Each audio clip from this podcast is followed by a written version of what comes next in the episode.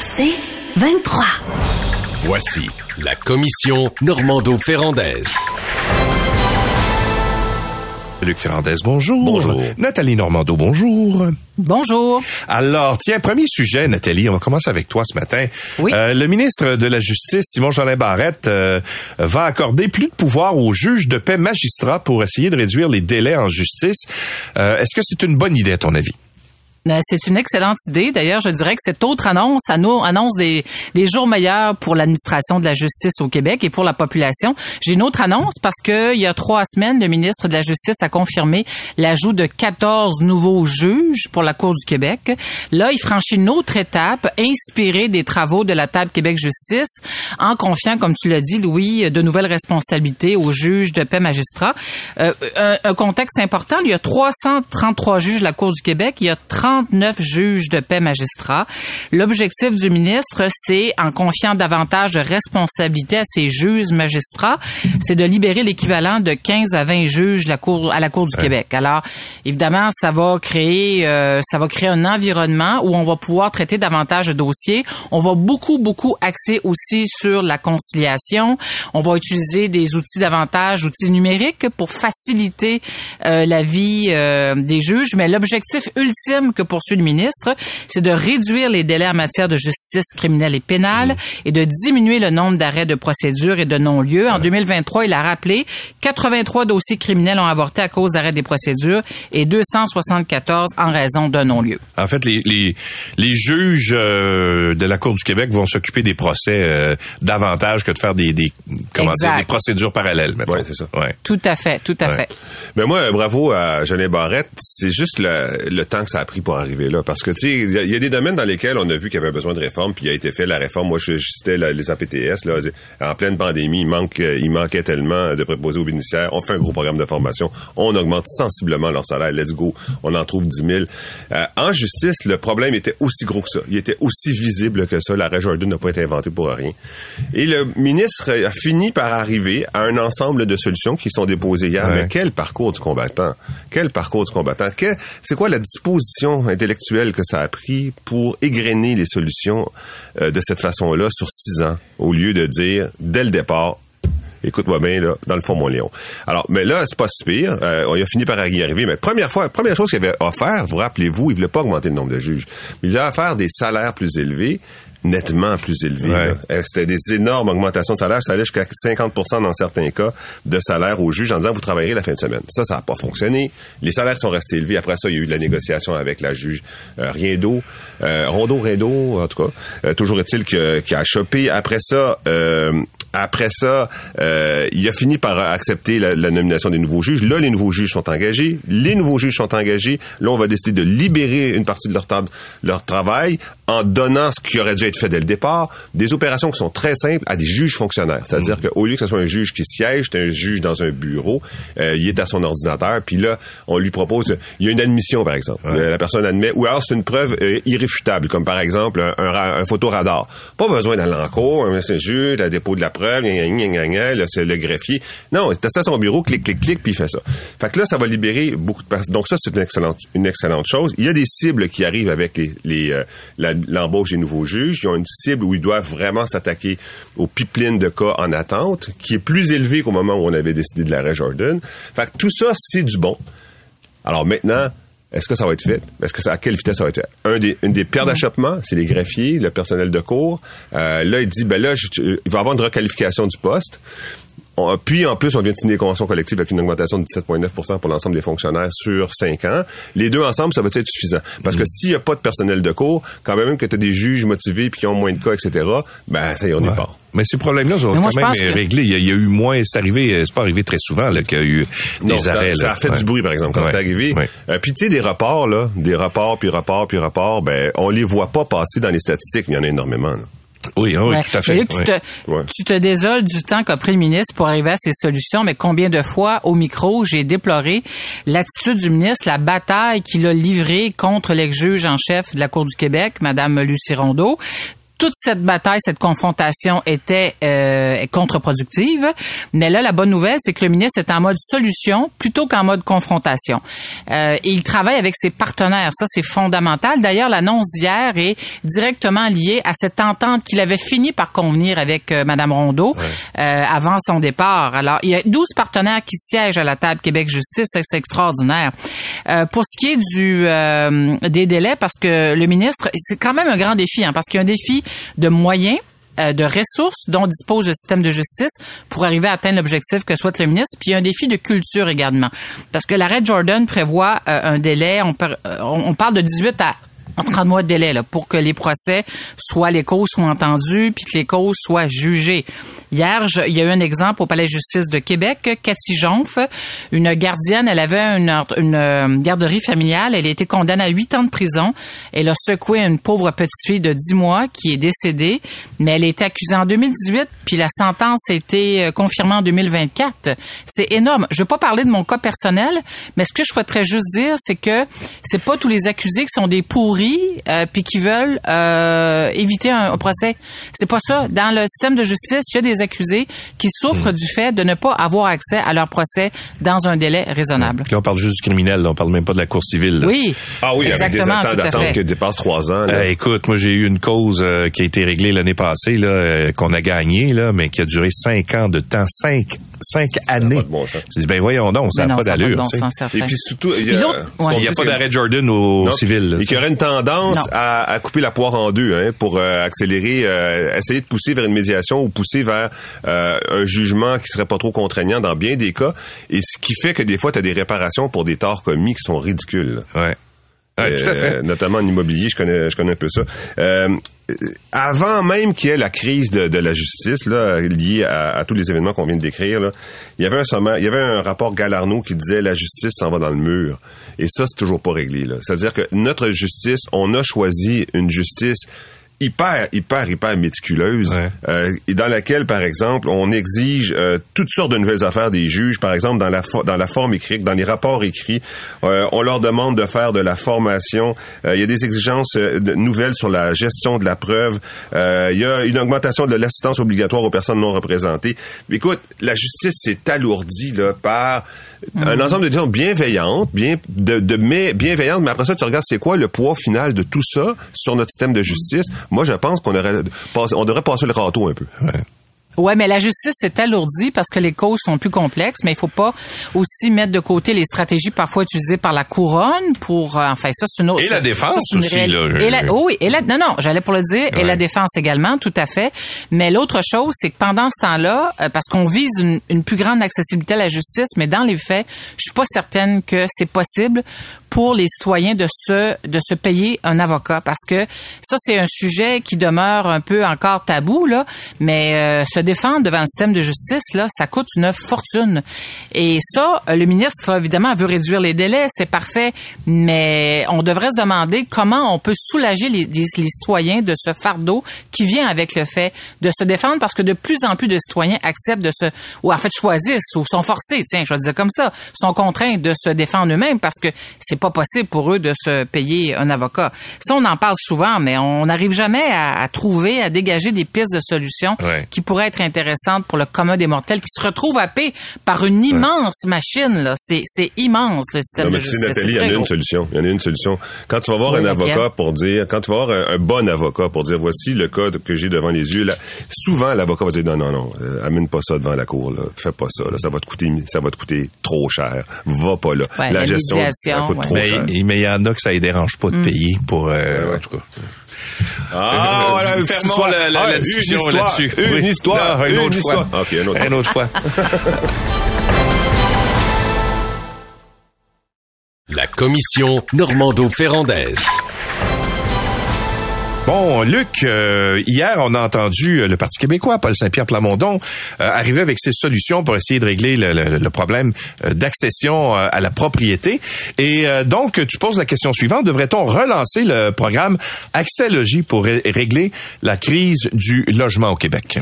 Ben oui, parce que le programme qui remplace le programme Axélogie, le, le, pro- le PHAQ, le programme d'habitation euh, abordable du Québec, euh, les projets sortent pas. Il y a- ils ont, euh, ils ont ouvert pas mal de, de propositions.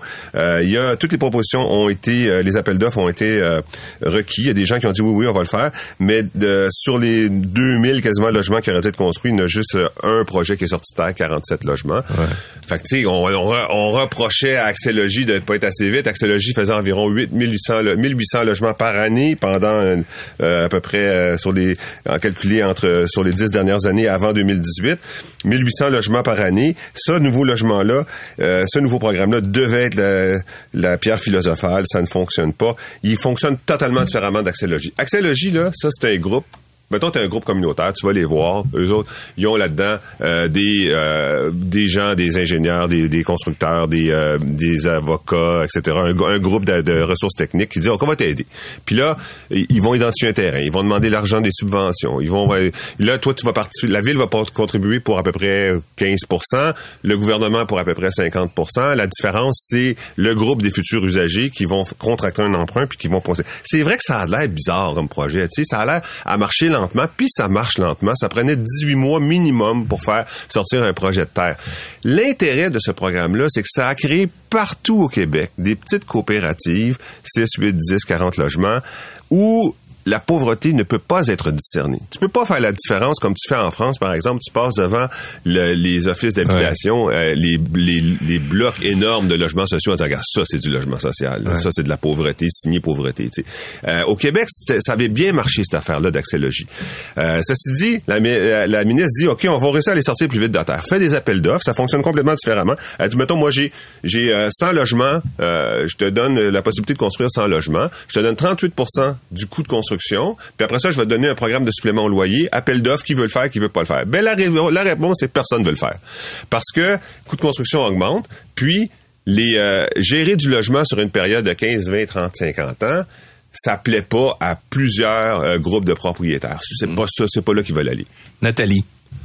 Ben, il y a 37 000 ménages au Québec qui attendent euh, qui attendent un logement social ou abordable. Donc, on n'a plus le temps de s'embourber dans des programmes compliqués, dans des programmes qui ont l'apparence des 12 travaux d'Astérix. Euh, Luc parlait des délais. D'ailleurs, la vérificatrice générale du Québec a tapé très fort sur les doigts de la Société d'habitation du Québec qui gérait Axélogie, programme créé en 1997, en disant, non, non, c'est ce programme-là, là, non seulement il prend un temps incroyable avant que les logements sortent de terre, mais la, la SHQ ne faisait pas bien son travail d'accompagnement et d'encadrement. Au-delà de ça, le Parti québécois, hier, fait une sortie en disant il faut construire 45 000 euh, nouveaux logements euh, sociaux au Québec, dont 10 000 logements pour les étudiants. Là, c'est intéressant parce que lorsqu'on compare la sortie du PQ à celle de QS, QS dit qu'il faut construire 25, nouveaux, euh, 25 000 nouveaux logements. La CAQ euh, avait pris l'engagement d'en construire 15 000 durant la dernière campagne électorale. Fait que là, on est dans une espèce de course euh, à qui va euh, annoncer, le, qui va prendre l'engagement d'un plus grand nombre de logements sociaux. Ce qui est intéressant, c'est que le nouveau PDG de la SHQ semble avoir compris que les programmes dont il est responsable, lui, son, son, organi- son organisation, sont effectivement trop compliqués à gérer. Et là, il propose euh, de- des maisons préfabriquées, des, immeubles, des modules préfabriqués pour répondre à l'urgence de la crise du logement. Il y a un appel d'offres qui devrait être lancé au printemps pour 500 unités de ces euh, nouveaux immeubles euh, préfabriqués. Alors moi, j'ai beaucoup...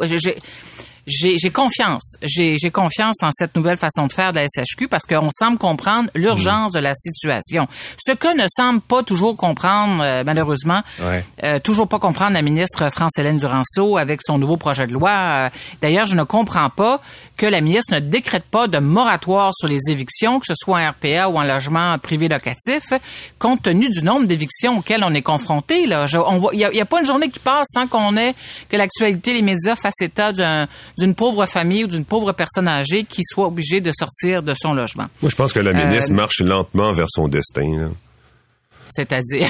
La poubelle de son, l'histoire. Son, son remaniement, son remaniement, parce non, non, que, elle, marche, que- elle marche Ouais. dans la poubelle de l'histoire. Elle, elle puis Barrette à l'environnement, Charrette à l'environnement, là, des gens à qui, qui faisaient face à des crises immenses puis qui sont arrivés avec un post-it comme solution. Puis ils ont pas compris l'ampleur et la profondeur. C'est hallucinant. Mais Peut-être aussi qu'elle n'a pas eu le mandat. hein, parce que le gouvernement Legault, là, Nathalie, là, quand est-ce que tu l'as vu prendre le mort aux dents puis dire, Eh, regarde, là, là, on a trois crises. On a une crise du logement social, on a Ah une non, crise du logement abordable, on a une crise d'accès à la propriété. Voici les solutions pour ces trois crises-là. Un, deux, trois. C'est pas capable. Mais Luc, pas Luc, capable. ce gouvernement-là ne parle jamais de lutte à la pauvreté également, parce que tout ça est lié là, ouais. à la lutte à la pauvreté. Là. La façon de lutter contre la pauvreté, là, une des meilleures façons, là, c'est de donner un toit à tous ceux et celles qui sont les plus vulnérables de notre société, euh, pour éviter qu'ils se retrouvent dans la Mais, rue. Alors, mais c'est euh, drôle, je vous entends pas parler de l'autre volet de, de l'annonce euh, de Paul Saint-Pierre Plamondon hier de sa, sa proposition. la rénovation des HLM.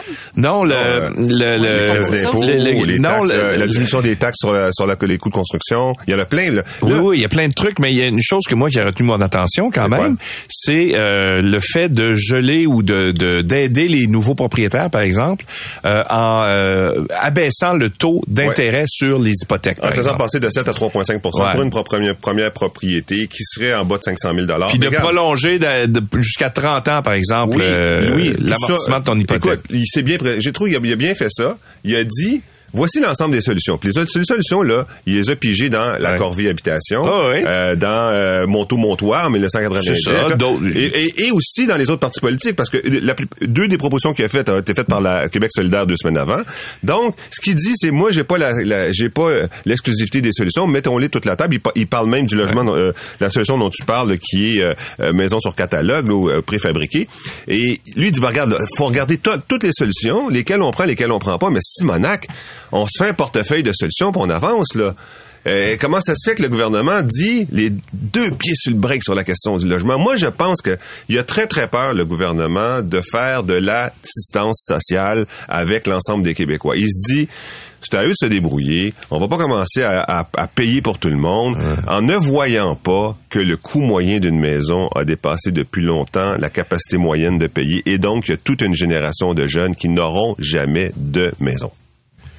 La diminution des taux d'intérêt sur les hypothèques, le, taux directeur va diminuer selon euh, les, analyses des grandes institutions financières québécoises. D'ici le mois de juin, on devrait avoir un taux directeur selon ce qu'on pense, hein, se situant entre 4 et entre 3,5 et 4. Alors, bon, je comprends que le Parti québécois va envoyer un message aux propriétaires qui n'arrivent plus à payer leur hypothèque, mais en même temps, moi, je crois pas que ce soit la solution là, pour les pour euh, favoriser une meilleure accessibilité euh, à la, au secteur, à l'habitation, à une résidence. Euh, le fédéral a créé le CELIAP, qui est un nouveau véhicule pour euh, épargner pour les jeunes. Ouais. Moi, je pense que la solution est ailleurs, bien honnêtement. C'est parce que moi, je pense à mon fils, tu sais, qui euh, Ouais. euh, est nouveau propriétaire. Là, de- ils sont achetés une Ouais. maison, ça fait, ça fait un an à peu près. là.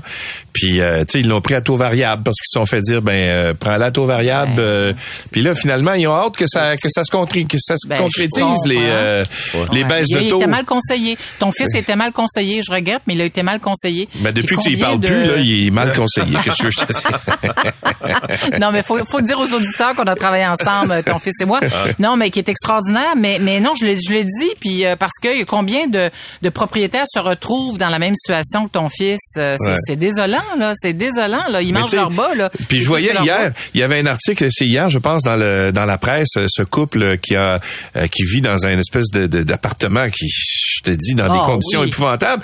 Puis le- leur raisonnement de rester dans un appartement un, un, un 5 pièces qui leur coûte 900 pièces, puis je le comprends très bien ce raisonnement-là. Puis en même temps, ça me faisait de la peine parce qu'ils se disent si on paye le, vrai- le véritable prix pour un pour un Ça va 5 être le double. pièces, ça va être le double du prix. On n'aura pas les moyens de se mettre de l'argent de côté pour éventuellement devenir Mais- propriétaire. Mais moi, ce que tu c'est ce qui m'amuse- effrayant, ce raisonnement-là. Louis, c'est quand tu vois arriver des immigrants, tu dis, ah, enfin, ils ont été acceptés comme immigrants au Canada, ils arrivent de, Ouais. mettons, euh, l'Ukraine, euh, la Tunisie, l'Algérie, euh, des pays où que- plus pauvres que le nôtre, là, puis tu dis, ah, on est-tu bon, on est-tu, là, ils arrivent enfin dans un pays moderne. Ils rentrent dans un logement qui est même pas au, au- au- même pas la moitié de ce qu'il y avait avant de partir d'arriver ici, là. C'est des logements horribles, en demi-sous-sol, humidité, etc., pour des coûts énormes. Fait que là, est là la crise du logement. La crise du logement, c'est que il faut que tu aies un salaire de 115 000 dollars à Montréal pour te payer. Plus que ça, là. Euh, ouais, Ouais. ben oui, ben ça c'est les derniers chiffres, mais t'as raison, c'est sans doute Ouais. plus que ça. Ouais, ouais. 115 000, Ouais. autour de 100 000 ailleurs. Pour un couple ou une personne seule, il y a 50 de, de- des logements qui sont occupés par une personne seule. Ouais. Et donc, il y a plein de gens qui gagnent 60 000 qui n'y ont pas accès. Alors, il faut dire... Oui. Ouais, mais Luc, j'ai pour dire, un couple qui gagne 200 000 n'a même pas le moyen de s'acheter une maison aujourd'hui. Là. Euh, Oui. C'est 200 000 de revenus familiales. là. Mais, peut-être une des solutions, puisqu'on on est de temps à autre en mode solution dans cette commission, est-ce que le gouvernement pourrait envisager, par exemple, des programmes de supplément loyer pour les ménages, tu sais, des ménages qui occupent un loyer dans le secteur privé. Ouais. Euh, on est dans un contexte de crise. Il me semble que ça prend des solutions exceptionnelles, un problème exceptionnel. Est-ce que le gouvernement pourrait envisager cette possibilité de, de confier, de, de débloquer une enveloppe spéciale de programme de supplément loyer pour les ménages, comme le, le couple que tu as décrit, hein? puis il faut le dire que la femme est enceinte de huit mois. Exactement, mais moi je trouvais triste, le- et puis je le comprends le raisonnement, eux autres ils veulent un jour devenir propriétaires comme n'importe qui, puis ils ont des emplois Oui. ces gens-là, puis alors ils se disent ben là on est obligé de sacrifier notre confort, notre bien, no- notre euh, mode Santé, de vie, des fois. notre santé dans bien des cas, bien souvent, pour être capable un jour d'accéder à la propriété. C'est dommage qu'on soit rendu là au Québec. Merci euh, Nathalie, à demain. À demain, à demain vous deux. C'est 23.